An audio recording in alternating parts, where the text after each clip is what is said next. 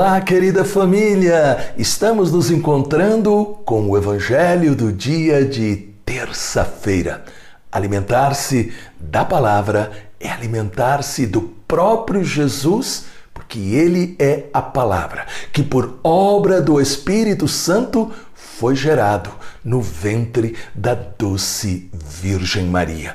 Hoje, Jesus vai nos falar no Evangelho que aquilo que importa é ser santo. Santidade que começa a partir do nosso interior, mas que se reflete pelas nossas atitudes e palavras. E obrigado a você que tem sido um parceiro do Evangelho do Dia com o Padre Alberto, compartilhando nos seus grupos. Deus abençoe a você com as bênçãos de missionário da palavra. E também não se esqueça de colocar o seu like, o seu curtir e, por favor, deixe um comentário. Muito obrigado pelo seu carinho. Peçamos o Espírito Santo. Pai de amor, nós nos colocamos na tua santa presença para pedir, em nome de Jesus, a luz do Espírito Santo para que tomemos posse da palavra que vamos agora nos alimentar. Em nome do Pai, do Filho e do Espírito Santo. Amém. Proclamação da boa notícia de nosso Senhor Jesus Cristo, segundo São Lucas, no capítulo 11, versículos de 37 a 41. Enquanto Jesus falava, um fariseu o convidou para fazer refeição em sua casa. Jesus entrou e sentou-se à mesa. Vendo isso, o fariseu ficou admirado de Jesus não se ter primeiro lavado antes de comer. Então o Senhor lhe disse: Agora, fariseus, vocês limpam o copo e o prato por fora mas por dentro vocês estão cheios de roubo e maldade, insensatos. Quem fez o que está fora, não fez também o que está dentro? Antes, deem como esmola o que vocês têm e tudo ficará puro para vocês. Palavra da salvação. Glória a vós, Senhor. O resumo do evangelho que nós acabamos de ouvir é simples. O que mais importa para Deus, as mãos limpas ou a mente e o coração limpos.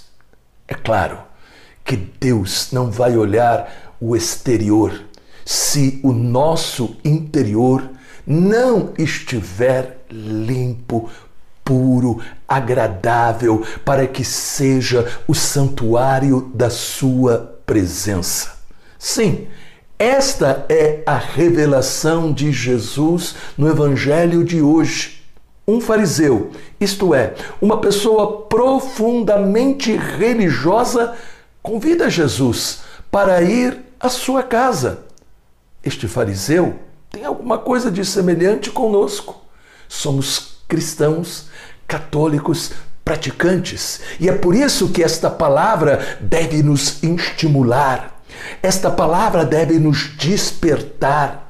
Esta palavra deve até nos corrigir, curar, se for necessário. Perceba, meu querido e minha querida, o fariseu fica escandalizado porque Jesus não lava as mãos, seguindo as regras da religião dos judeus. Mas a gente tem que saber, não se tratava de um ato de higiene, mas uma espécie de purificação por ter tocado pessoas ou coisas impuras. E atitude de Jesus de não ter obedecido à lei judaica provoca uma reprovação. Por quê? Porque os fariseus seguiam à risca as leis exteriores. Jesus desafia este homem a entender que quando se trata do nosso relacionamento com Deus, existe primeiro algo mais importante do que obedecer uma regra religiosa exterior. Jesus, ele fala da pureza da mente. Jesus fala da pureza do coração.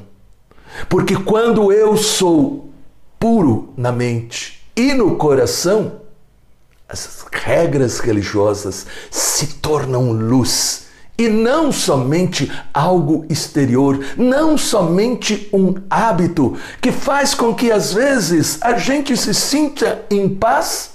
Por quê? Porque nós fizemos aquele gesto, porque nós rezamos daquele jeito.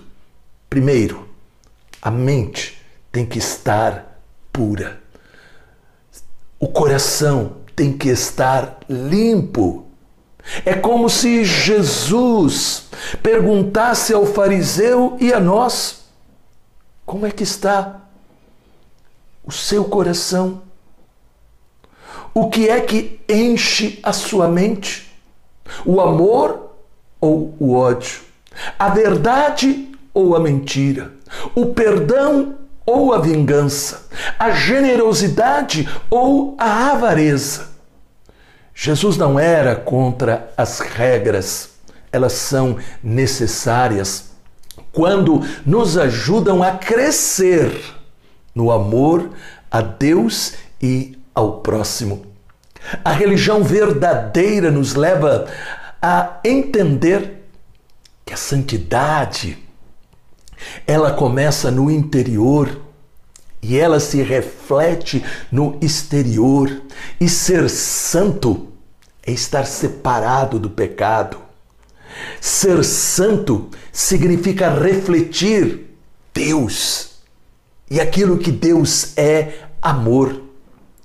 Por isso, a religião verdadeira torna-nos capazes de reconhecer a presença de Deus em nós e assim experimentar a sua paciência, misericórdia, maravilhas. A verdadeira religião também nos ajuda a jamais entristecer a Deus com o nosso relacionamento com o próximo. Às vezes, nós não ficamos tristes com os julgamentos, as críticas, o ciúme, a inveja, a mentira, que acompanham, quem sabe, as nossas atitudes. Mas ficamos tristes quando nós imaginamos que esta ou aquela pessoa não está fazendo tudo aquilo que manda a religião.